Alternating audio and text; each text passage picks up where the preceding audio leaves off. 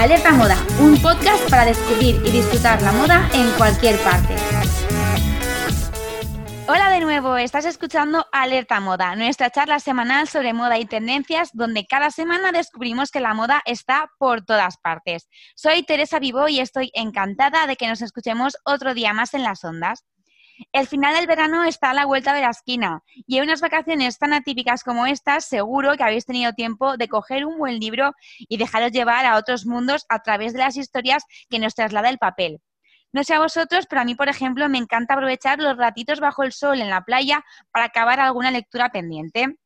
Y la moda también ha inspirado parte de esas historias que encontramos en las páginas de nuestras novelas favoritas. Son letras que se han escrito casi a golpe de aguja e hilo. Hoy traemos un top muy especial dedicado a la literatura y para acompañarme en esta misión contamos con Amparo Coy, escritora y creadora de la cuenta de microrelatos de Instagram Microrelátame. Hola Amparo. Hola, ¿qué tal?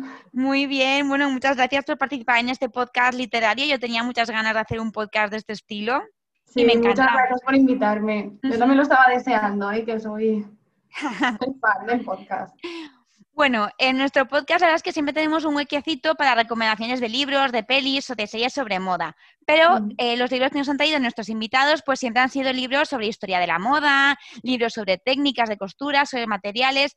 Y hoy nos vamos a centrar un poco en novelas que algunas son eh, históricas, otras son eh, basadas en hechos reales o son ficticias, pero todas tienen como hilo conductor o como una parte de importante de la trama la moda. Amparo, tú que te dedicas al mundo de la escritura y estás ahí con tus microrelatos, ¿crees que es importante dentro de las historias la apariencia, el estilo de los personajes? Sí, la verdad es que creo que es, creo que es importante porque hace que el, que está leyendo, el lector, eh, imagine cómo es el personaje y, aunque pueda dar su opinión sobre cómo es el personaje, si, si está bien descrito de pues cómo viste o cómo, se maquilla también, por ejemplo, que en algunos libros lo, lo, redactan muy bien los escritores, da una idea mejor al lector de, de, lo que quiere contar el escritor. Claro, que además también la, al final yo creo que el, hecho de que un escritor nos describa cómo viste su personaje también nos deja ver cómo es ese personaje. Yo qué sé, eh, pues se utiliza cierto tipo de prendas, pues a lo mejor porque tiene una imagen más dura o una imagen más tierna o más femenina, menos femenina. Al final forma parte del universo del propio personaje y si no te dan esa descripción se te queda un poco sesgado, ¿no? Te falta información. Sí. Luego también es importante para describir la época en la que está basada la Exactamente porque no es lo mismo en los años 2000 que en los años 50. Entonces ahí es muy importante cómo visten los personajes, que siempre queda una parte libre a la imaginación del lector, pero yo creo que para eso también es importante. Sí, sí, desde luego que sí. Bueno, para este top es un poco especial porque hemos mezclado libros que sí que nos hemos leído y luego algunos títulos que tenemos pendientes o a mitad eh, que también tratan sobre moda. No es un top que sea todo, todo, todo, cosas que nos hemos leído o que nos hemos ahí empapado, que estemos enganchadas, sino que hay espacio para eh, pues títulos que también tenemos ganas de, abrir, que tenemos ganas de, empezar a leer. Bueno, pues después de este prólogo y de aclarar un poco cómo se va a estructurar este top 5, yo creo que es hora de empezar con este ranking y yo creo que vamos, como invitada que eres, tienes que, tienes que comenzar tú. Así que, ¿cuál es ese? Eh, empezamos con el top 5 y ¿cuál es tu número 5? Vale. A ver, como tú has dicho, he mezclado un poco algunos que sí que, sí que me he leído y, y que me han hablado muy bien de ellos, con otros que, que me quiero leer. Y en el top 5 tengo uno que, que me quiero leer, que, el año de publicación es de 1995, o sea, no es nada reciente, y, es una autobiografía de Mary Canwell. Se llama Érase una vez en Manhattan. ya te lo puedes imaginar porque Manhattan... Claro, claro, claro. La cuna de la moda en Estados Unidos. Y bueno, básicamente eh, va sobre las experiencias de una joven en Manhattan en los años 50. Y, nada, pues si quieres te leo un poco de lo, de lo que va, porque básicamente va sobre Mary Campbell, que es la escritora que llegó a Manhattan a principios de los años 50 con muy poco dinero en el bolsillo y una máquina de escribir. Ella era hermosa y joven, tan vital como la ciudad, que poco a poco descubrió acoplándose al ritmo de sus calles, a la altura de sus rascacielos, a ese ir y venir sin tregua de gente con ganas de comerse el tiempo a cachos. Las casas del Vilas, donde Mari vivió, los despachos donde trabajó como editora, los libros y la música que la acompañaban, conforman un espléndido retrato de Manhattan. Un lugar donde todo o casi parecía posible, incluso la felicidad. Benny Canwell decía que, Nueva York para ella era una, colmena. No podías limitarte a vivir allí, sino que tenías que hacer algo que fuera para poder conocer mejor eh, Nueva York. Entonces, en este libro que está escrito en primera persona refleja todas sus experiencias escribiendo en, revistas como Mademoiselle o Vogue América. Y la verdad que me parece súper interesante para, conocer la moda en los años 50, sobre todo las reacciones de las revistas. A mí me, me gustó un montón porque me encantan los libros que te remiten a, a, otros libros que te remiten a música, que te remiten a películas. Me gusta mucho descubrir cuando estoy leyendo otro título o una canción que pueda meter todavía más en la historia. Entonces, si es un libro de moda que además tiene esas referencias a, otros productos, vamos, me, encanta porque me parece increíble, me gusta muchísimo ese tipo de, ese tipo de novelas. Sí, la verdad que tengo muchas ganas de leerlo porque adentrarte en, en Vogue América de los años 50, yo creo que, estará muy bien. Claro, es que además eh, al final también te, eh, también te da como una visión de lo que es el mundo de, la moda por dentro, porque el mundo de la moda es un mundo mm, bastante difícil, es un mundo que tiene muchas triquiñuelas por dentro, que bueno, es complicado vivir de él y trabajar en él, y más en Manhattan, que es una ciudad súper vibrante, que yo creo que eh, una de las cosas que nos enseñan también en los libros que, van, que hablan de Manhattan y las películas que están rodadas en, la Gran Manzana, es que el ritmo de esa ciudad o lo, lo coges o te come la ciudad. Sí, sí, tal cual. Lo, que he leído que, por ejemplo, el New York Times decía de, de, este libro es que te entraban unas ganas locas de irte a vivir a Manhattan. Seguro, claro. Es que, claro, cuando lees, por ejemplo, que en, los libros, eh, en los libros o en las pelis, cuando te describen la Quinta Avenida, cuando te describen los escaparates, los paseos, la gente corriendo y la gente desplazándose por ahí, inevitablemente te entran ganas de formar parte de esa masa de gente que está paseando de compras en la Quinta Avenida. ¿Quién pudiera? ¿Quién pudiera? Madre mía, madre mía. Espero que dentro de poco podamos irnos de compras más allá de, de la calle Colón de Valencia y poder disfrutar de, de las compras, bueno, de poder disfrutar de la moda de, de, otros, de otros lugares del mundo, porque al final también es verdad que la moda y el estilo van muy ligado con, pues, con el sitio, con el lugar en, lo que, en el que vives. Pues yo, vamos a irnos de Manhattan a Londres, ¿vale? Vamos a conocer a un personaje que, bueno, yo sí que este libro, la verdad es que sí que me lo he leído, este personaje sí que lo, lo conozco en persona, por así decirlo, porque mi recomendación número 5, Amparo, es eh, la novela Loca por las compras de Sophie, de Sophie Kinsella, que escribió en el año 2000, ¿vale? Esta novela nos cuenta la historia de Rebecca Bloomwood, más conocida como Becky, que es una periodista financiera afincada en Londres, que tiene una pasión que le sale algo cara, porque le encanta ir de tiendas. Rebeca es una auténtica shopaholic y esta adicción tan peculiar le está causando, además de un quebradero de cabeza, pues muchos problemas de liquidez. Porque aparentemente Rebeca es una chica normal, con nervio, con estilo, decidida, alegre, pero si la acompañas un día eh, a Oxford Street, por ejemplo, vas a descubrir que no hay esquina ni rincón en todo Londres que no conozcan sus tarjetas de crédito. Es una novela súper divertida y, la verdad es que es también eh, una reflexión acerca de todo lo que consumimos a nivel de moda, no solo de moda, porque eh, la afición por las mujeres de Rebeca va más allá, pero, pero bueno, sobre todo de, la moda o de las, las auténticas víctimas de la moda, que se saben todos los precios, todas las ofertas, cuando todos los catálogos de todas las tiendas, pues Rebeca es ese tipo de, de persona. Y bueno, es muy divertida, ella es un personaje súper carismático que incluso en la novela te transmite ese carisma, esa, esa, eh, ese atractivo que tiene, ese magnetismo, o sea, no puedes parar de leer, no puedes parar de conocerla. y es, es, genial, es una novela genial para los últimos días de verano en la playita leerla porque además es muy ligera. No, la verdad que de esa me, han hablado, me han hablado muy bien y lo que tú dices que, que para un día de, playa y que como lectura ligera está muy bien porque además sí que te engancha el, carisma de la, de la protagonista. Sí, además, eh, si os aficionáis a esta, primera novela, a Loca por las compras, pues la historia de Rebecca Bloomwood se puede seguir en siete libros, ¿vale? De la saga, donde somos testigos de todo todos los cambios que hay en la vida de la protagonista y sobre todo de todos los intentos que hace Rebeca para superar su adicción a las compras. Entonces, bueno, ella se enamora, se casa, descubre que tiene una mala secreta, se muda a Manhattan, tiene una heredera, bueno, toda la vida de Rebeca a través de las compras y de su afición por gastar al final.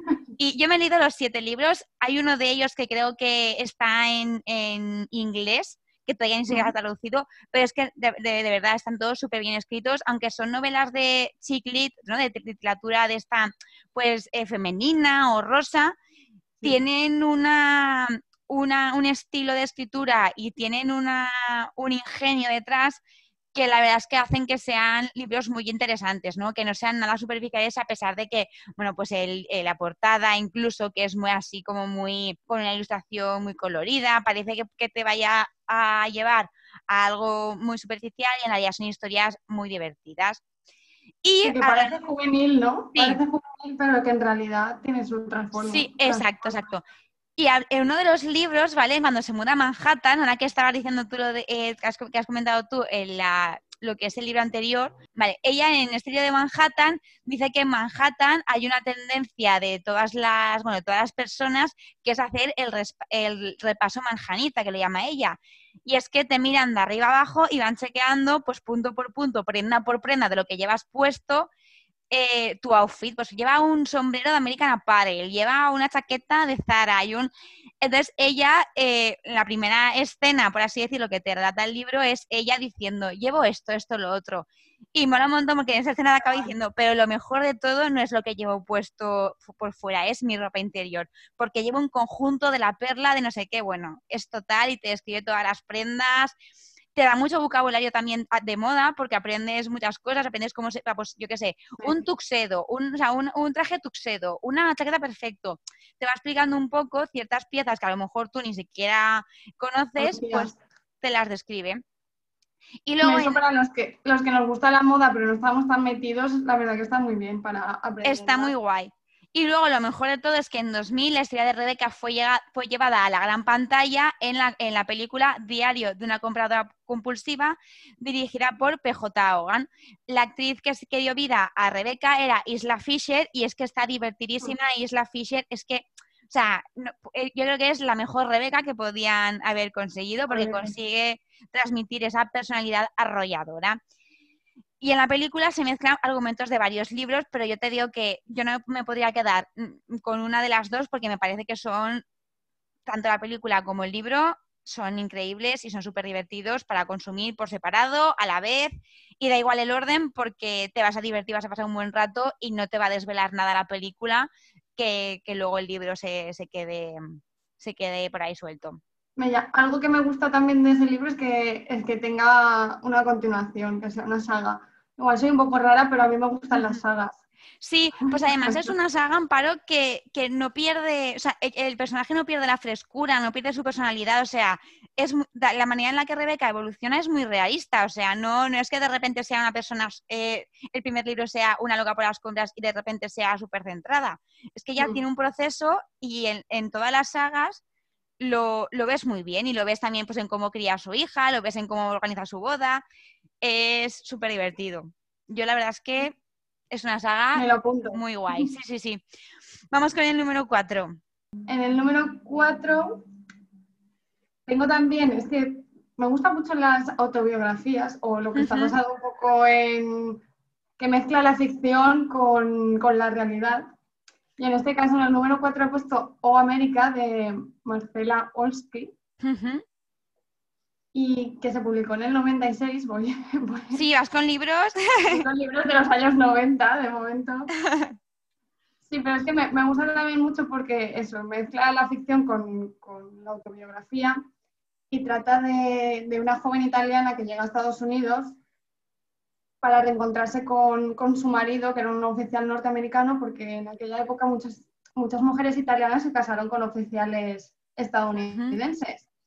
Entonces, al finalizar la guerra, pues se iban a, vivir con ellos a, Estados Unidos. y, se trata de una novela que mezcla el humor, la melancolía y el paso de, de la juventud de esta chica italiana a, a, la madurez. Y claro, una chica italiana en Hollywood pues debe desempeñar muchos oficios y entre los que desempeña estaba el ser vendedora de los lujosos almacenes neoyorquinos Beth Goodman importadora de artículos de moda desde Italia y luego también redactora en diferentes revistas femeninas de la época. Jolín. La verdad que me, ha gustado mucho el, argumento y junto con el de American Girl que, he nombrado antes, me parece una buena novela para adentrarte en, en la moda de, Estados Unidos y sobre todo en las revistas. Sí, yo creo que además eh, la moda tal y como la conocemos ahora, ¿no? Que es pues mucho, mucha moda low cost, mucha moda rápida, las revistas eh, tan cargadas de publicidad, tan cargadas de editoriales y de todo, yo creo que todo eso viene de, principios del siglo pasado o finales, no sé, de principios del siglo pasado de, de América, de los años 50, 40 de toda esa revolución que se fue viviendo y que, que nos dio las grandes cabeceras de moda y nos dio los grandes eventos de moda y nos dio ese tipo de, de, espectáculos, por así decirlo, que están marcando ahora mismo lo que es el ritmo de la moda en todo el mundo, a pesar de que a lo mejor la cuna de la moda pues sea más europea, los que han hecho que la industria tenga unas estructuras más definidas son los norteamericanos y me gusta mucho porque sí que es verdad que, bueno, yo creo que en Italia también tienen mucha tradición de moda y esa confluencia de culturas italiana y americana con esas dos visiones de la moda, me parece que, seguro que es súper interesante escuchar la experiencia de, esta mujer. Sí, y lo bueno de, esta novela es que cuenta pues cómo, cómo se alzan los, los contratiempos, porque claro, viajar desde, desde Italia a Estados Unidos y enfrentarte a un mundo nuevo, digamos. y, lo bueno es que como cuenta el paso de la juventud a la madurez, pues que las lectores de todas las edades se pueden identificar con, con claro. realmente. Sí, y, al final también... me ha gustado. Sí, porque al final también ese paso de, lo que es la protagonista desde la juventud hasta, la madurez también conllevará seguro un cambio en su manera de ver el mundo de la moda, en su manera de consumir la moda, en su manera de percibir su trabajo. Y, eso también es interesante porque yo creo que todos tenemos esa evolución a nivel de imagen, a nivel de conocernos a nosotros mismos y consumir moda, que es muy importante tener en cuenta. Sí, yo creo que da una visión muy buena sobre eso. ¿Cuál es tu número cuatro? Yo vuelvo a venirme a, Europa. De momento no salimos de, del viejo continente, porque creo que si hay una figura dentro del mundo de la moda que despierta interés, pasiones y que está rodeada siempre de un halo de misterio, esa es Coco Chanel. Entonces, la, escritora Nuria Pradas escribió en 2018 El aroma del tiempo. En esta novela, la escritora se pregunta cómo nació un aroma que ha pervivido a lo largo de los años y que es un bastión de la casa de moda francesa que es el perfume de Chanel número 5. Es una novela de tintes históricos que está a medio camino entre la ficción y el ser un documento histórico. En esta novela acompañamos a un personaje ficticio que se llama Pablo Soto, que es un joven español que tras la muerte de sus padres es enviado a la localidad francesa de Grasse y desde allí emprende su camino dentro del mundo del perfume hasta conocer a la mismísima Coco Chanel y ser partícipe de la creación y del nacimiento del famoso perfume que, como bien dice el título, ha pasado a ser el aroma del tiempo. Ese no me lo he leído todavía, he ojeado las primeras páginas y creo que es muy guay porque también eh, es una novela que te pues que refleja la importancia que tiene al final la moda en nuestras vidas, en las vidas de mucha gente más que en las de otras, pero al final que un perfume que forma parte de una casa de moda como Chanel te inspire una historia, creo que también demuestra que estamos más conectados a, aromas, a imágenes y a prendas incluso de lo que, de lo que creemos realmente. Y es que el mundo del perfume está muy, muy vinculado a, la moda. Sí. Pocas veces usas un perfume que no sea de, que no tenga también una línea de, de ropa detrás. Claro, sí. No, y además que cuando al final cuando, cuando utilizas un perfume, eh, las, las historias y los olores están siempre muy relacionadas. Entonces tú a lo Mm. mejor vas por la calle y hueles algo y ni siquiera sabes de dónde viene este aroma, pero tú ya te está generando, simplemente eso de reconocerlo, ya te está provocando que recuerdes o te está llevando a otro momento o te está recordando una historia o a una persona.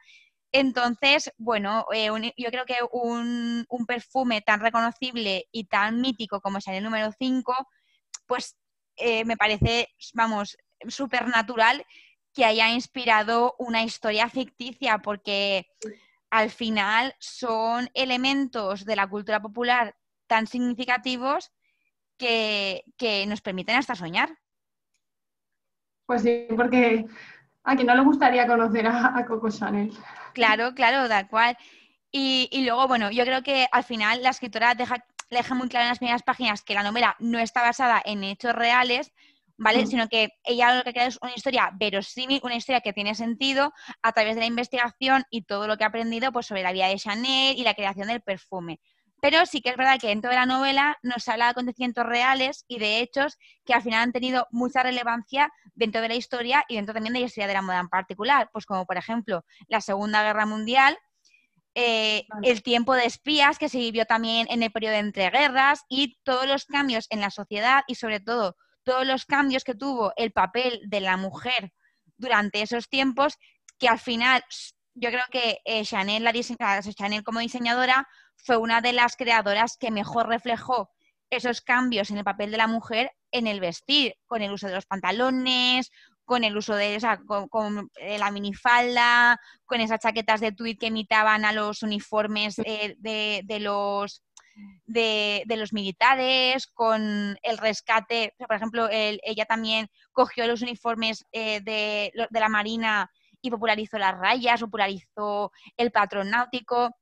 Vamos, que al final la novela sí que puedes aprender mucho de una novela de ficción y esta novela es también un poquito para aprender.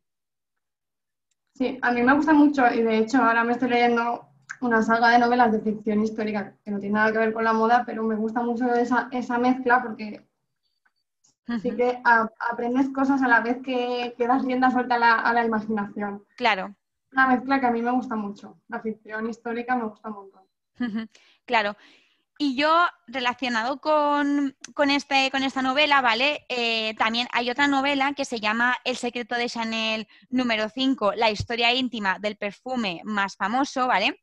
Que es un libro de, que estáis de no ficción, que lo ha escrito eh, Tilar J. Matseo, que eh, este libro también es- al final es como para también una, no- una novelita, no es un libro histórico, ah, no, no es un libro escrito de manera histórica, sino que es más una historia, pero este sí que está basado en hechos reales, este sí que cuenta la historia de Chanel, de, de perfume de Chanel eh, tal, y como, tal y como fue, o sea, es un libro de no ficción. Sí, porque también es interesante saber luego que era real y que no, Claro. con ese libro que acabas de comentar. Es muy interesante. Bueno, llegamos al Ecuador, Amparo. Ya me he venido para Europa, ¿eh? Sí, vale, vale, ya te has vuelto de, de las Américas. Sí, porque en el, en el número 3, y además de un escritor español, Ah, sí, en el número 3 tengo una tienda de París de Maxim Huerta, ujú, que se publicó en el 2012 y además de que está basado en la ciudad de la moda París, sí, entonces te digo que me he venido a Europa, está basado también en una época que a mí me encanta. Me- yo creo que es una de las épocas que más me gusta la moda. y es del- en los años 20. Está basada, digamos, en, en los años 20 y se basa, se centra en, en una, en una chica que se acerca, digamos, a un, en, Madrid, se acerca a un cartel de, de una tienda y cuando entra, entra sin decir nada ya tenía la mirada perdida y porque sabía que había encontrado lo, lo que le gustaba. Se, se trataba de una tienda de, de ropa de, de novedades eh, francesas. Y como, como cuenta la protagonista, que está, está escrita como en primera persona, al entrar en la tienda en pocos segundos eh, presenté un vuelco y una irreprimible necesidad de, de cambiar su vida. Eh, Maxim Huerta en este, en este libro nos transporta al París de, los felices años 20 de la mano de dos mujeres maravillosas, irresistibles y arrebatadoras. Es una novela muy conmovedora, es sensible y bastante sentimental, pero sí que se basa mucho en la moda de, los años de los años 20. Yo también leí... de los años 20 que se quite sí. Las que sí, yo también la leí hace mucho tiempo y quiero recordar que además de, todas las indicaciones de la moda y de la vida del país de los años 20, también tiene como una subtrama de misterio, de, descubrimientos de la, chica, porque al final combina eh, las sensaciones de la chica de la actualidad con las de los años 20. Entonces creo que hay un intercambio de, de descubrimientos y todo que lo hace muy interesante. No me acuerdo muy bien, creo que es uno de los que tengo que releer. Lo interesante para gente tanto que haya visitado París como, como no, lo interesante también es que nombra muchos rincones de, la ciudad en el libro. Con lo cual también te transporta a esa ciudad y lo hace mucho más fácil también la, la lectura porque lo describe todo muy bien. Sí, eso es muy importante. Ahora que a lo mejor no tenemos esa oportunidad de trasladarnos a París como de esa facilidad que teníamos antes, eh, recurrir a estos libros que te hacen pasear por las ciudades y que te hacen rememorar lugares de cada ciudad, me parece que es muy interesante. Y la verdad es que la literatura de Maxim Huerta es una literatura también muy, muy sencilla, muy fácil de leer, que te haces enseguida con ella, que, que se lee muy cómodamente y que es perfecta para una lectura cómoda, tranquilita de verano. Sí, porque parece que el libro no te va a enganchar al principio, pero luego entras de lleno en el, personaje que de hecho se llama Teresa. y, y quieres, al final quieres tú, mm, digamos, como el nombre de la tienda, el nombre del libro, perdón, montar una tienda en París. Sí, todos los sueños que se generan alrededor de, pues eso, de la moda, de las tiendas, la gente que, quiere, pues eso, ahora que hay tantas tiendas vintage, vintage, por ejemplo, ¿no? que tanta gente está montando su pequeña tienda vintage, pues como al final detrás de esas tiendecitas que recogen objetos y que recogen prendas de todos los tiempos, de todo el mundo, al final tienen mucha historia detrás, tanto las prendas como la persona que ha creado ese negocio. Bueno, entiendes que lo que hay detrás de, de las prendas y de la moda es más que simplemente pues, tela y un producto de usar y tirar. Hmm. Exacto, totalmente, porque mm, la historia nace a partir de, conocer un poco más sobre la, moda francesa. La hmm. protagonista entra, entra, en una tienda sobre moda francesa. A, a ver qué tienes tú en el número pues seguimos en, Europa, seguimos en Gran Bretaña más concretamente. Y mi siguiente novela es Cómo se hace una chica de Caitlin Moran, que la escribió en 2014, ¿vale? Este libro no va 100% sobre moda, ¿vale? Aquí he hecho una pequeña trampa, pero la verdad es que en la historia que nos cuenta, la moda y, sobre todo lo que las modas nos transmite, lo que las modas nos genera, tiene un papel fundamental, ¿no? Y también la, imagen y cómo tu imagen va cómo tu imagen transmite lo que quieres ser o cómo eres. La protagonista se llama Johanna Morrigan y es una adolescente con, uno, con unos kilos de más, que está en proceso de descubrir su sexualidad y que está obsesionada por ser famosa, por ser popular y por la música, ¿vale? Le encanta el mundo de la música. Un buen día, cansada de hacer el ridículo y de ser, pues nada, una motita de polvo cuando ya quiere ser una estrella, Johanna decide cambiar completamente de vida y de identidad.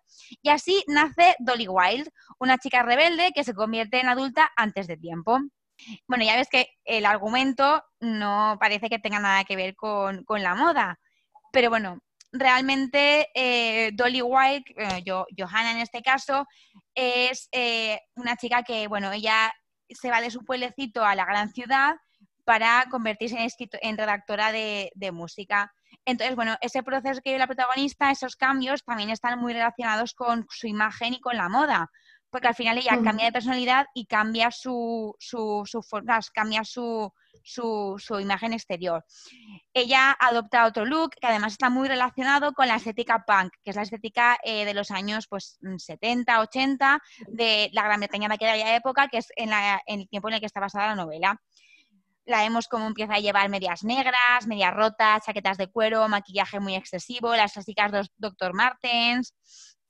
Y también me, gusta mucho que la autora sea una banderada del feminismo y en esta novela, que trata un poco sobre los cambios y las crisis de identidad que tienes en la adolescencia, hacia, la, hacia hablar de ello. Y en parte porque Johanna está también muy influenciada por los cuerpos y por las imágenes que ya ve en las revistas juveniles que consume de manera compulsiva.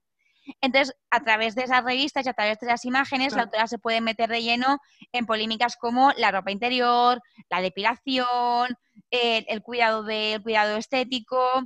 Y bueno, a lo largo del libro podemos encontrar frases que hacen, que eh, atacan directamente a ese mundo de la moda y a ese encorsetamiento eh, de cuerpos perfectos y de imágenes irreales, con frases como cuando usas una talla 100 eres sujetador, todos dan por hecho que eres sexualmente activa y que has tenido relaciones sexuales sin protección y con, y con regularidad en algún descampado. Es decir, que al final eh, es verdad que hay una hipersexualización de, sobre todo de, las mujeres y desde que somos muy pequeñas, sobre todo si de repente tienes la mala suerte, por así decirlo, de desarrollarte antes de tiempo y de ser un adolescente en un cuerpo de mujer, y que a través de la ropa esa hipersocialización pues se puede marcar todavía más. Entonces es como una crítica y me gusta mucho. Me gusta mucho porque, bueno, es otra forma de ver la moda. Claro, la, verdad que, ver la moda a través de, de, esas palabras también es muy interesante porque te das cuenta de muchas cosas. Sí, y luego, como tú decías al principio, también al final las novelas, al describirte los, las ropas, también, los vestuarios, también te trasladan a otras épocas y esta también lo hace porque, bueno, eh, la música eh, la música y el movimiento punk en Gran Bretaña a finales de los 70, principios de los 70 fue una auténtica revolución, así como aquí la movida prácticamente. Y, y, claro, eh, que en, la novela te describan pues cómo vestían, cómo se maquillaban, con todos esos excesos y todo lo que reivindicaban también a través de esa ropa y a través de ese movimiento, pues también es muy interesante, porque a lo mejor es algo que aquí en España no conocemos tan tanto, porque no hemos tenido esa referencia, porque era algo del extranjero.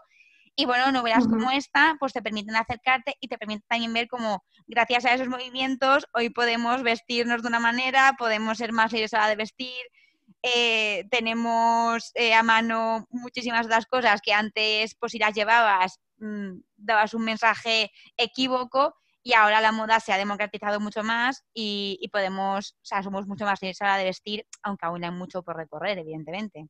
Eso te iba a decir, que aunque sea de, los años 70, con frases como la que, la que has leído, en realidad te das cuenta que, todavía nos queda camino por recorrer aunque se haya democratizado la moda, todavía queda, camino. Sí, sí, sí, claro. Y también creo que es un libro que se puede leer a cualquier edad, pero me parece muy interesante como libro de lectura, pues a lo mejor para un público más joven, que estén pasando por ese proceso de la adolescencia en el que tienes que tomar de repente a lo mejor muchas decisiones y crees que no estás preparado porque te ves muy pequeño todavía o porque crees que tus actos todavía no tienen repercusión pues libros como este yo creo que te hacen ver que no, eres tú el único que se siente perdido en ese momento de, su vida, no eres el único que siente que su imagen a lo mejor no es como quiere, porque es el momento en el que todos hemos estado más feos. Y, bueno, claro, es verdad, creo que es un libro... Todos nos hemos sentido así. Sí, y creo que es un libro que te, que te puede, o sea, que puede darte también esa fuerza para decir, bueno, evidentemente la protagonista hace algo extraordinario, o sea, Evidentemente, a lo mejor el cambio que buscas en tu vida no, puede ser tan drástico porque eso es la realidad y eso no puede pasar todos los días, pero sí que es verdad que, encontrar a alguien con quien empatizar o con pues es muy importante. Y, yo es que esta se la recomiendo pues sobre todo pues eso, a toda esa gente joven que todavía está buscando su camino o que siente que no tiene mucha voz, pues que, se la lea y que sepa que, que todos hemos pasado por ese trance y que al final pues todo tiene un porqué. Vamos al número dos, Amparo. Vale, perfecto. Vale, pues vamos a ver. Ya vamos llegando a... Sí, sí. ¿Qué me tienes preparado, el número dos? El número dos da un poco una pista del número uno, pero bueno. Uh. es, un libro muy, muy reciente, una novela muy reciente, de enero de este, de este año. y se llama La Casa de las Modas de, Julia Cron. Y como te digo, se publicó en enero, no me lo he podido leer todavía, pero me lo quiero leer porque la trama yo creo que me va a gustar mucho. Y básicamente se basa en tres mujeres de una familia durante 100 años. Y como, como dicen en el libro, un sueño de terciopelo y seda, libertad y amor. Jolines, es que ya promete, ¿eh? Sí, sí. Eh, está basada en, tres mujeres de, una, misma familia y comienza en los años 20, como ya he comentado que me encantan. Que te encantan, exacto. donde triunfan las colecciones de vestidos espectaculares y, el genio de, Coco Chanel. Y la una de las protagonistas se llama Fanny y está cansada de las, de las prendas que vende su familia en, en Alemania y quiere comenzar una nueva vida en París como, diseñadora. Al final estamos viendo que, casi todos los libros acaban oyéndose a Nueva York, oyéndose a París. Sí, sí, es verdad, es verdad. Pero está claro que la moda eh, empezó en París porque es así. Sí, sí. Luego, después de, después de esta protagonista en los años 20, eh, está su hija, Lisbeth, que en 1946 lucha por su supervivencia en, Frankfurt, que tras la, tras la, guerra había sido asolada por los bombardeos y la casa de las y la casa de las de, la, casa de, modas. de sus antepasados pues, pues también. Entonces, con su ingenio, pues trata de reconducir el negocio hacia una nueva época. Y bueno, te cuenta un poco la, la trama también de cómo, de cómo lo conseguirán. Y por porque hemos hablado de que, de que trata de tres mujeres, eh, está Rieke, que en 1971 el amor es más importante que los negocios. vamos, no me lo he leído, pero parece pues lo típico que en una empresa familiar llega una generación que en realidad no, no tiene tanto amor por, por los negocios. Claro. Y, bueno, me parece, me parece muy interesante por el hecho de que, de que habla de, tres mujeres fuertes e independientes que, luchan por, por, sacar adelante eh, el negocio de la casa de, las modas. Al final, Amparo, todos los libros que estamos recomendando, las protagonistas son mujeres y muchos de ellos, las autoras, también son mujeres. ¿Te das cuenta? Sí, sí que está muy bien porque, oye, al final sí que es, eh, sí que es verdad que dentro de la moda quizás es una de las que en las que las mujeres tienen, pues por así decirlo, más visibilidad o más oportunidades, que también eso es un poco por el estigma, no es que sea una cosa que digas porque es una industria muy moderna, sino más bien porque tradicionalmente se ha asociado que a, la que tiene que saber coser o a la que le tiene que gustar la moda es a la mujer. Y por eso hemos podido tener tanto trayectoria en esta, en esta industria. Pero... Lo, bueno de los libros, lo bueno de los libros que estamos diciendo es que rompe un poco con eso de que la mujer es la que tiene que coser y son mujeres que buscan, Exacto. su propio negocio y, y un poco el mundo de la, de la moda. Y luego también eh, son historias que te deja, o sea, que nos, que de momento que, están, que estamos reflejando con ellas, pues todo lo que abarca este mundo, porque desde eh, mujeres que trabajan en, prensa, o sea, que trabajan en grandes cabeceras de moda, que es en editoriales de moda, hasta eh, mujeres que, que llevan a cabo empresas relacionadas con la moda, o chicas que están influenciadas por la moda en cierta medida, o el mundo de la belleza a través del perfume que al final es un ámbito que es muy grande.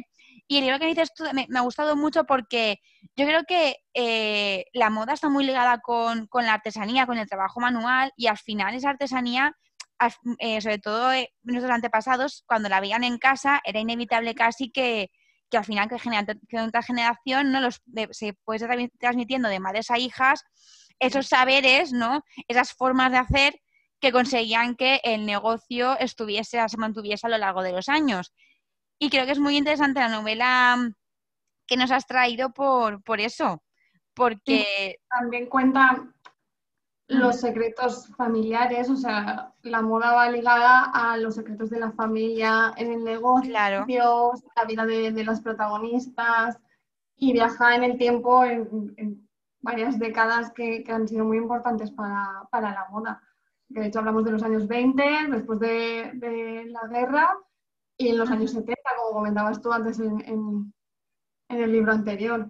Tal cual, ¿no? Y además que, que, también te deja ver el paso de la moda, o sea, el cambio de los cambios de la industria a, lo largo del tiempo, pasar de París de los años 20 a la Alemania de la posguerra es, una, es, es un cambio brutal a todos los niveles y, y, poder leerlo y poder ver pues, esos cambios, cómo se van produciendo, es muy interesante. Vamos, es el libro que acaba de, acaba de llegar en las librerías por lo que dices en enero.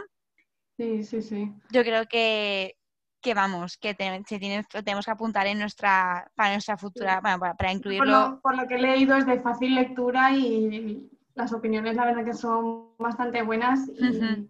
y parece ser que se va a tratar de una saga que como he comentado antes, bueno, tienes más libros que leer. Exacto, exacto, sí, sí, eso está siempre bien, eso está siempre bien. Pues estaremos pendientes, estaremos pendientes, Amparo. Pues mira, sí, sí, pues, pues ahora soy yo la que se va a la Gran Manzana, soy yo la que se va Anda. a Nueva York, a Manhattan, porque, vamos, no, a mí este libro no podía faltar en mi ranking, es mi libro favorito, es mi película favorita y es El Diablo Viste de Prada.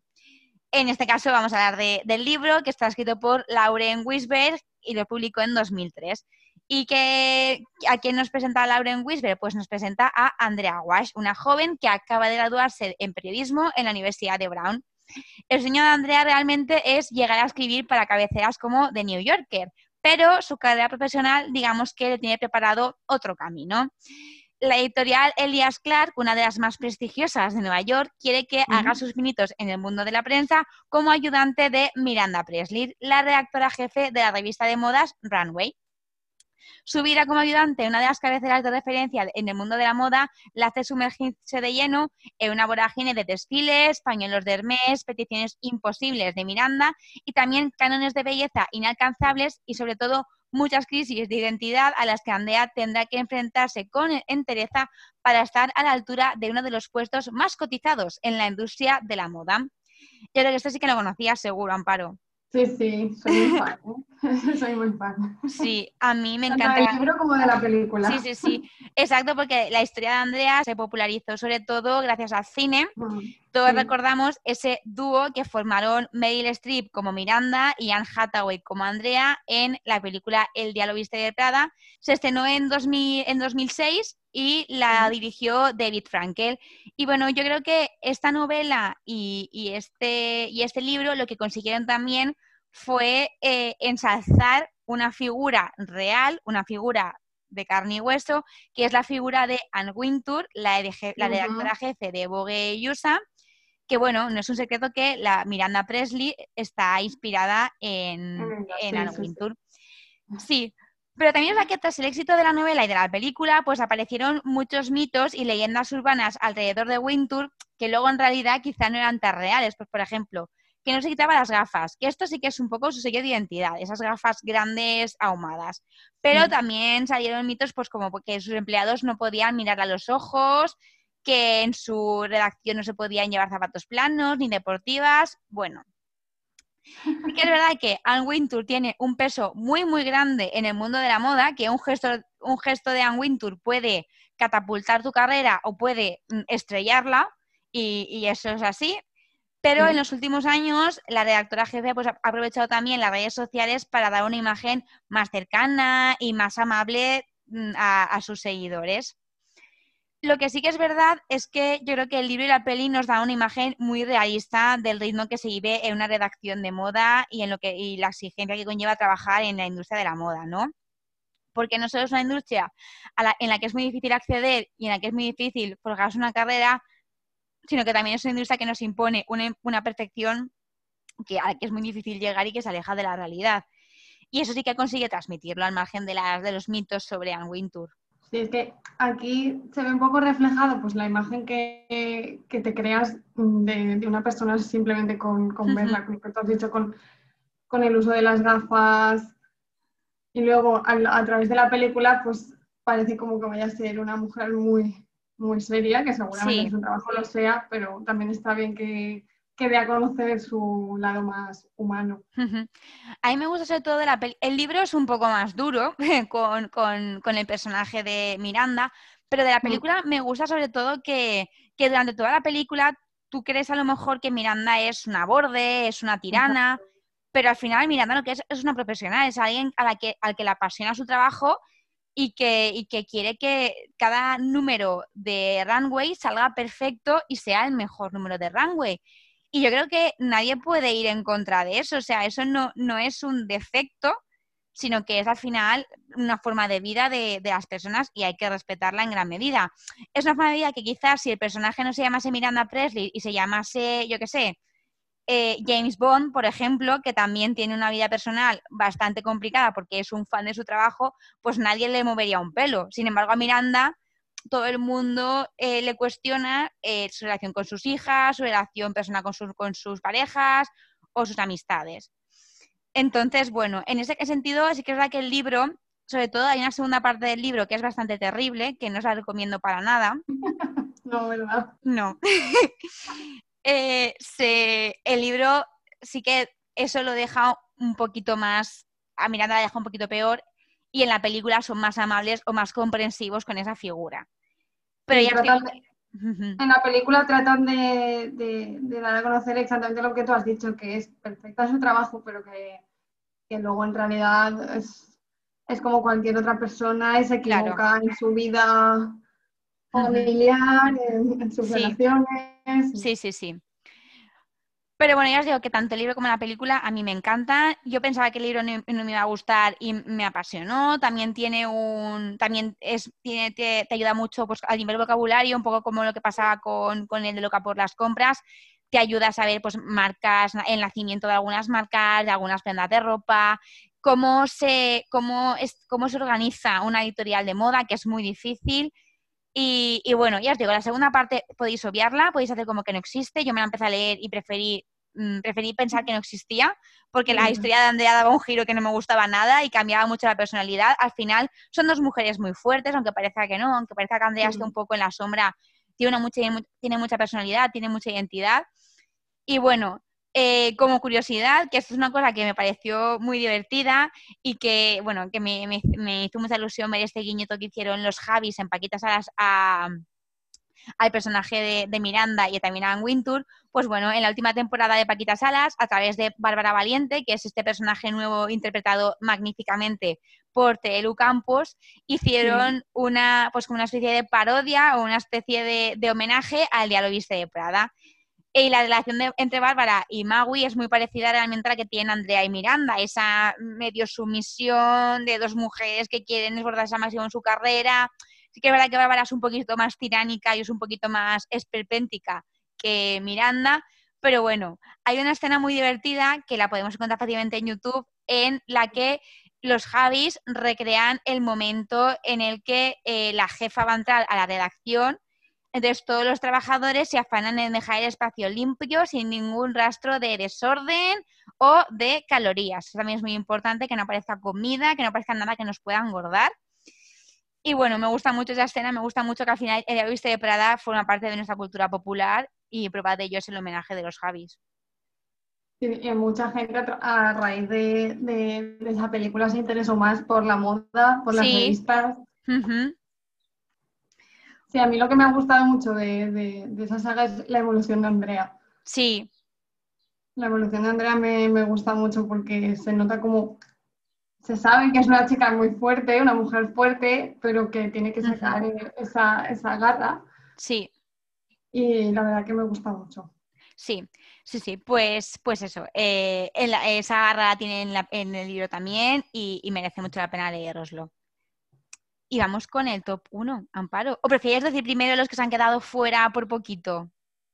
Sí, tengo, tengo uno que, que se ha quedado fuera. Vale, va, yo también tengo un par. Tengo un par aquí que también quiero recomendar. Así que antes del número uno vamos a hacer esa recopilación de aquellos que, bueno, también tenemos en la recámara. Pues, a ver, no está relacionado, su argumento no gira específicamente en torno a la moda, pero sí que es cierto que, que de lo que, de lo que transcurre el libro tiene mucho que ver con la moda hoy en día. Sí. El libro es La Ruta de la Seda de Thomas O'Holman. Uh -huh. Y básicamente me gusta mucho porque, bueno, Valencia está muy relacionada con, con, la, con la, Ruta de la Seda. Sí, yo lo sabía. si no lo saco. Y, y, por ejemplo, la indumentaria valenciana pues le debe mucho, mucho a esta ruta, porque los trajes de valenciana eh, son, son de seda en su, origen. Y bueno, en, realidad eh, es, una, novela que está basada en, la, ruta de la seda que acabó uniendo ya en el siglo I de nuestra era las ciudades de Oriente Próximo con el lejano. Con el, o sea, el Oriente Próximo con el lejano y el imperio, el imperio chino. Thomas Holman aporta en este libro una atractiva panorámica sobre más de los 2.000 años de historia que tiene la, ruta de, la seda. Que en esta ruta realmente no solo, eh, no solo se comerciaba con, con, seda, también eran de especias y otros productos más exóticos, pero sí que es cierto que la lana, la seda, el lino muy, presentes y gracias a esta, ruta de la seda eh, muchos mercaderes pues ganaron bastante, bastante dinero. Y se conectaron muchas ciudades también. Sí, porque por, Oriente pues tenemos Damasco también, Bagdad, Samarcanda, que, que, es, que, son muy, muy conocidas de la ruta de la seda, pero Valencia, por ejemplo, pues tenemos eh, el Museo de la, Seda, la lonja. La lonja de la seda. Y, básicamente este libro me gusta eso porque cuenta un poco toda la, trayectoria que ha tenido la ruta de la seda, que ya se, ha transformado y está marcada hoy en día por, el petróleo, más hacia, hacia Oriente. Y, bueno, cuenta un poco pues como no solo los mercaderes, sino también muchos viajeros han recorrido sus caminos y, te ayuda pues, a conocer diversas culturas. Está muy guay. Decías que no tenía nada que ver con la moda y, a ver, realmente es que al final las prendas sin materiales, sin materia prima, no se pueden, no se pueden, no pueden, tienen razón de ser, que no pueden existir. Y, bueno, la verdad es que eh, este tipo de, rutas son muy interesantes, este tipo también de, influencias, porque no solamente se cambiaban la, o sea, se intercambiaban eh, el material, sino también las ideas, las influencias, ¿no? En el programa de las canciones, por ejemplo, hablábamos de, que en la verbena de la paloma una de las frases era ¿dónde vas con mantón de Manila y dónde vas con vestido chiné? Al final el vestido chiné era un vestido de seda y se llamaba chiné porque la seda venía del oriente y las flores que también decoran, por ejemplo, los vestidos de fallera, estaban inspiradas en los, los estampados que llevaban las túnicas y, los trajes que llevaban la gente, la gente en, Oriente, en Oriente, que nos lo trajeron a través de esas rutas. Entonces, es increíble que estemos tan conectados, incluso en lo más tradicional que es un traje de chulapa, un mantón de Manila o un traje de valenciana. Exacto. Entonces, tiene... súper interesante conocerlo. Tiene mucho que ver, tiene mucho que ver. Pues yo traigo dos libros que tengo muchísimas ganas de, leerme. Uno, Me vais a matar, porque creo que cualquier amante de la moda se lo tendría que haber leído y cualquier amante de la lectura también. Y es El tiempo de entre costuras de María Dueñas. Sí. Y es un libro que no me lo he leído porque no, o sea, no he encontrado el momento de disfrutarlo, o sea, por, por el volumen del libro Mm, no es el típico libro que puedes leerte en ratitos del metro, tienes que estar concienciada de que vas a leerte una novela, además de, tintes históricos, que te cuenta también el origen de muchos trajes, te cuenta eh, eh, los, iconos de la moda de cada tiempo. Hay una escena mítica así es que tuve yo el placer de, verla, así de, de, de Antena 3, hay una, una escena mítica en la que Sira Quiroga, que es la protagonista, imita o plagia un, Delfos de Fortune, que es una de las piezas más impresionantes de la moda internacional. Y bueno, yo creo que es un libro muy interesante para todos los amantes de la moda y de la costura y sobre todo para todos los amantes de la historia. También se, se desarrolla en este tiempo entre guerras, en un tiempo de espías, en un tiempo convulso a nivel social y, bueno, yo tengo muchísimas ganas de leerlo y la verdad es que me da un poquito de vergüenza y de pena no haberme lo leído ya. Hay que encontrar el momento para leerlo. Sí. Y luego el otro no tiene mucho que ver con la moda, pero sí que tiene que ver, ah, pero el, eh, bueno, tiene que ver con con un, grupo de mujeres que fueron, que fueron llamadas, fueron nombradas pues con, un nombre que hacía referencia a una prenda de vestir directamente, y son Las sin sombreros. En concreto es un libro de, de Tania, de Tania Bayó, ¿vale? Tiene, dos, tiene como dos, dos volúmenes y bueno, nos cuenta la historia de estas mujeres conocidas como las sin sombrero, eh, porque eh, bueno, el nombre responde al gesto de quitarse el sombrero en público y se quitaban el sombrero al pasar por la Puerta del Sol, que era pues un gesto mm, pues como rebelde para la época. Entonces, bueno, eh, la, la, moda al final también te permite revelarte de muchas maneras, quitarse el sombrero, bueno, con la importancia que tenía a principio del siglo en nuestro país, eh, el gesto de cubrirse la cabeza, ¿no? Sobre todo pues, a nivel religioso y todo, el hecho de, quitarse un sombrero, de descubrirse la cabeza, tenía una connotación muy específica y estas mujeres y también algunos hombres de su generación, pues como por ejemplo Federico García Lorca, se atrevieron a hacerlo y al final, bueno, me gusta que la moda te permita tener ese tipo de, te permita hacer ese tipo de gestos que van un poco en contra de, de los cánones o de los del establishment, ¿no? Y bueno, tengo muchas ganas de leerlo porque las mujeres al final en la historia estamos un poco olvidadas y las sin sombreros se están poniendo muy de moda últimamente y yo creo que, es de celebrar, que, se, que, es, que vamos, que este grupo de mujeres salga a la palestra, son mujeres... Y que se conozca su historia realmente. Sí, sí. Y ya pasamos al número uno. ¿Vale? Pues Amparo. Sí, sí, vas tú, vas tú. Bueno, pues el, número uno es La Villa de las Telas de Anne Jacobs. o Anne Jacobs. Y también se trata de, de una saga pero bueno, me, he basado en el primer libro, que es el que, el que conozco. Sí. Y el que he leído. Y seguramente muchos oyentes también lo, lo conocerán, porque la verdad que, que, está en primera plana en los estantes de, de las librerías. Porque Anne Jacobs es autora de, de, tres libros que forman la saga, que es La Villa de las Telas, Las hijas de la Villa de las Telas y El legado de la Villa de las Telas. Voy a hablaros un, un poco del primero, y que porque los tres libros eh, giran en torno a, una familia, los Meltzer, que son propietarios de, una fábrica de telas. Sí.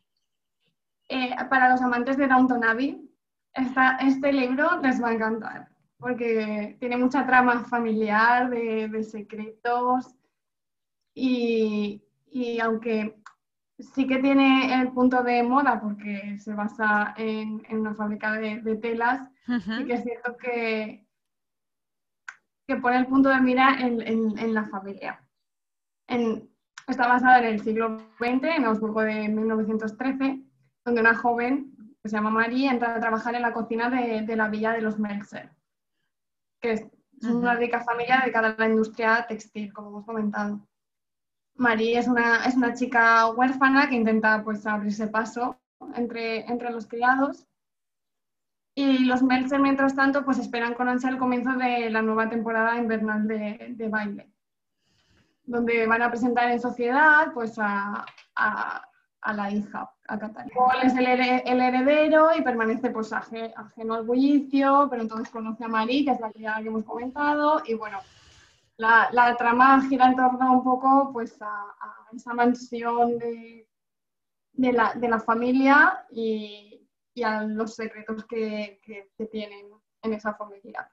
Y la verdad que te deja con ganas de más y estoy deseando ya empezar a leerme el, el segundo. El segundo de la saga, que es Las hijas de la Villa de las Telas. Vaya tela. bueno, vaya tela nunca mejor dicho, la verdad. Eh, me encanta cómo al final las tramas estas de chico conoce a esa chica, pero bueno, el chico es el gran magnate y la chica es la ama de la casa o tal. Me gusta un montón y sobre todo cuando se, se mete dentro de una fábrica, dentro de un negocio familiar que aún tiene, implica más secretos, implica más subtramas y todo se enreda más, me, parece, vamos, súper interesante. Lo, mejor de todo es en la época en la que está basada. Sí. Por eso para los amantes de Downton Abbey, pues... Es ideal. Es ideal, está muy bien descrito. Eh, la escritora describe muy bien, muy bien la época y te, adentra, te adentras mucho. Y aunque parece que es una, historia que está bastante vista, como has visto, pues, eh, un, chico rico conoce a una chica pobre, pero la verdad que es un libro que ha sido todo, todo un éxito, porque lo, cuenta, lo cuenta muy bien.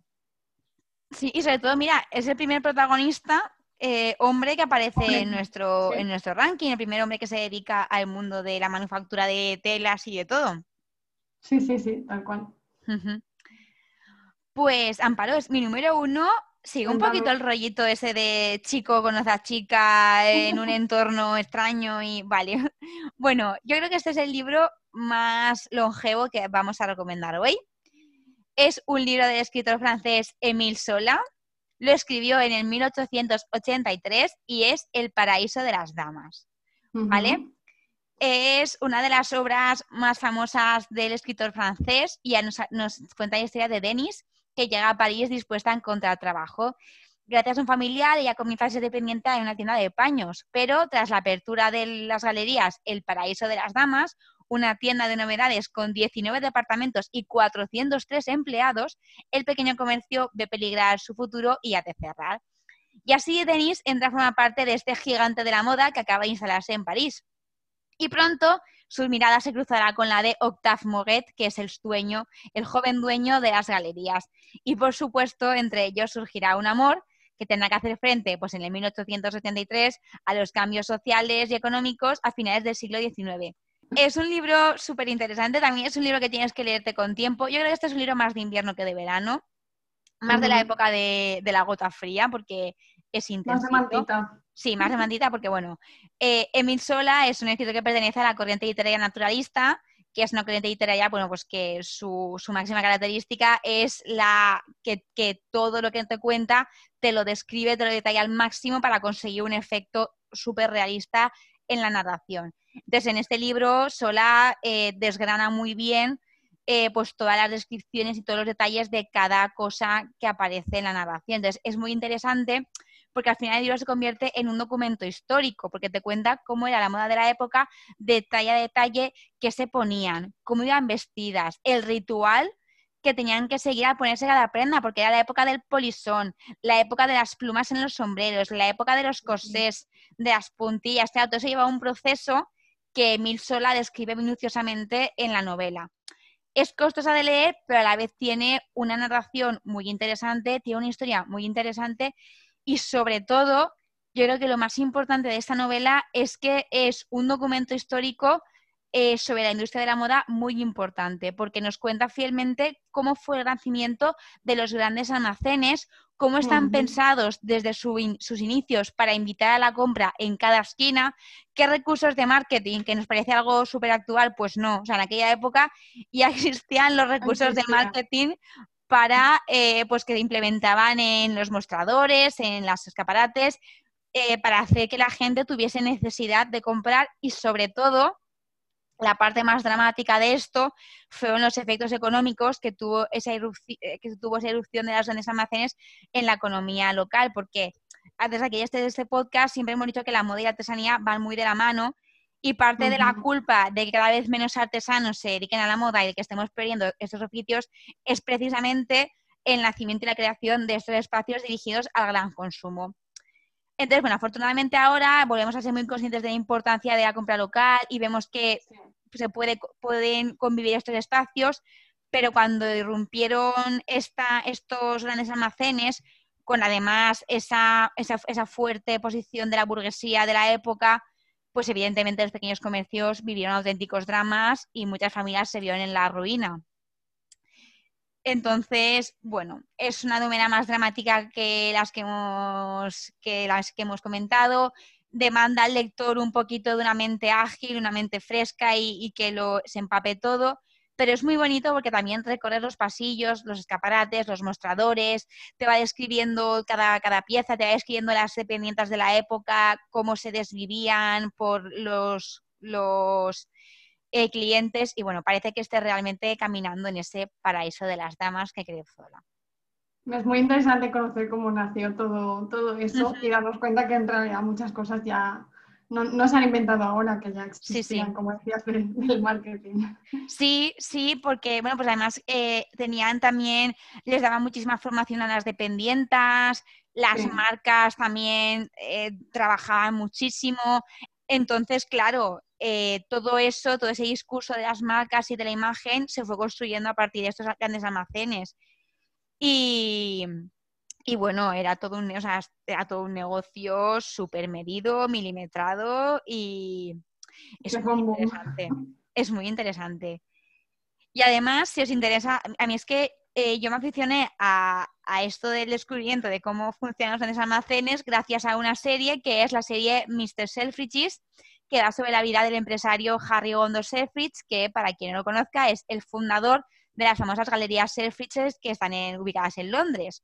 Y eh, también en Netflix hasta hace poco había un documental sobre cómo este señor, eh, Mr. Selfridges, abrió su galería y cómo fue ubicando los diferentes espacios de, las galerías, moda hombre, moda mujer, moda niño, perfumería, en las diferentes plantas eh, según lo que él creía que iba a funcionar. Muy, interesante, ¿eh? me gusta mucho, sí. Entonces, muy interesante Mr. Selfridges y luego también la serie de Paradise de la BBC, que está inspirada en este mm. libro justo y que, bueno, eh, tira mucho más de literatura, mucho más ficción, es una, una interpretación muy libre del Paraíso de las Damas, pero bueno, también está inspirada en, este libro de Zola. Así que, bueno, me parece muy guay porque es otro punto de vista de la industria y del consumo que creo que es muy interesante a nivel sobre todo de marketing y todo.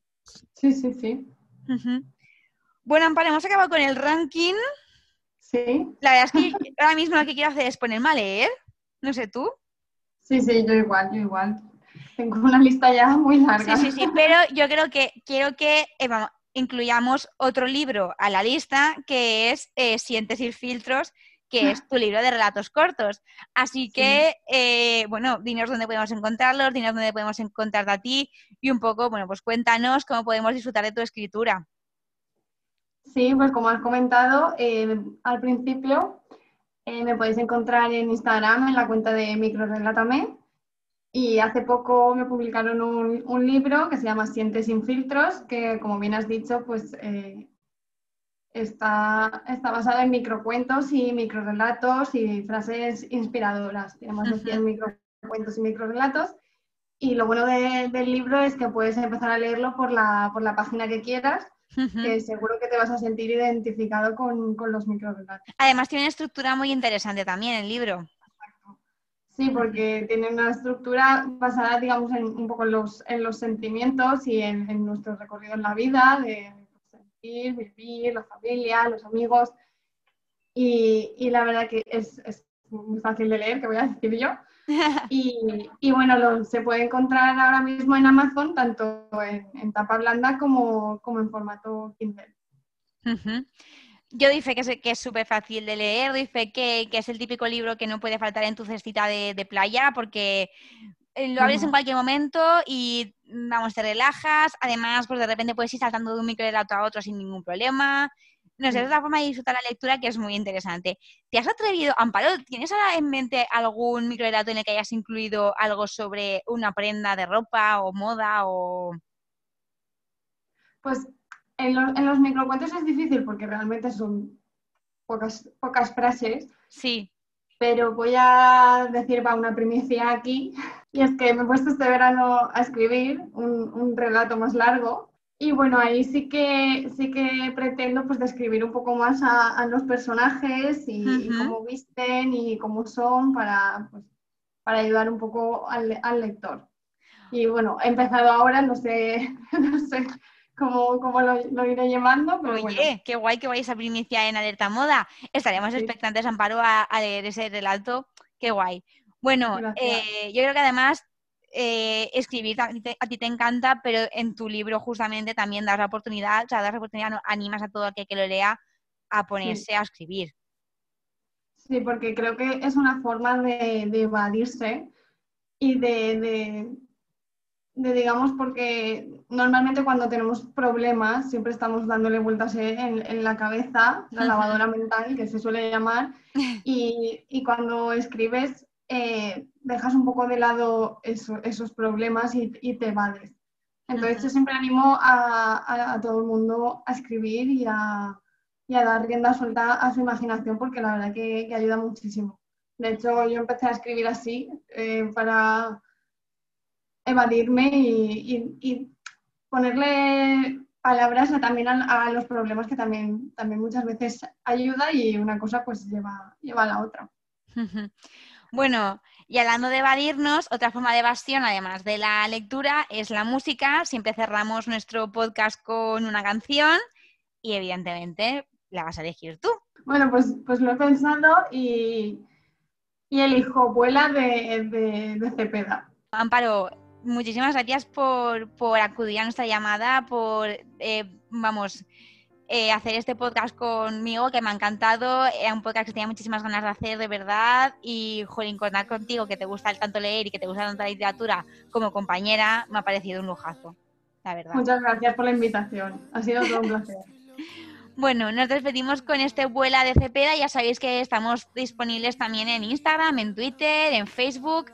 Todas las notas del podcast, es decir, todas estas recomendaciones que os hemos soltado Amparo y yo sin parar, porque nos encanta la lectura y estamos deseando abrir otro libro otro libro nuevo, las podéis encontrar en Instagram. Y a través de Twitter y de Facebook os dejaremos el enlace a nuestro podcast en cuanto salga para que seáis los primeros en escucharlo.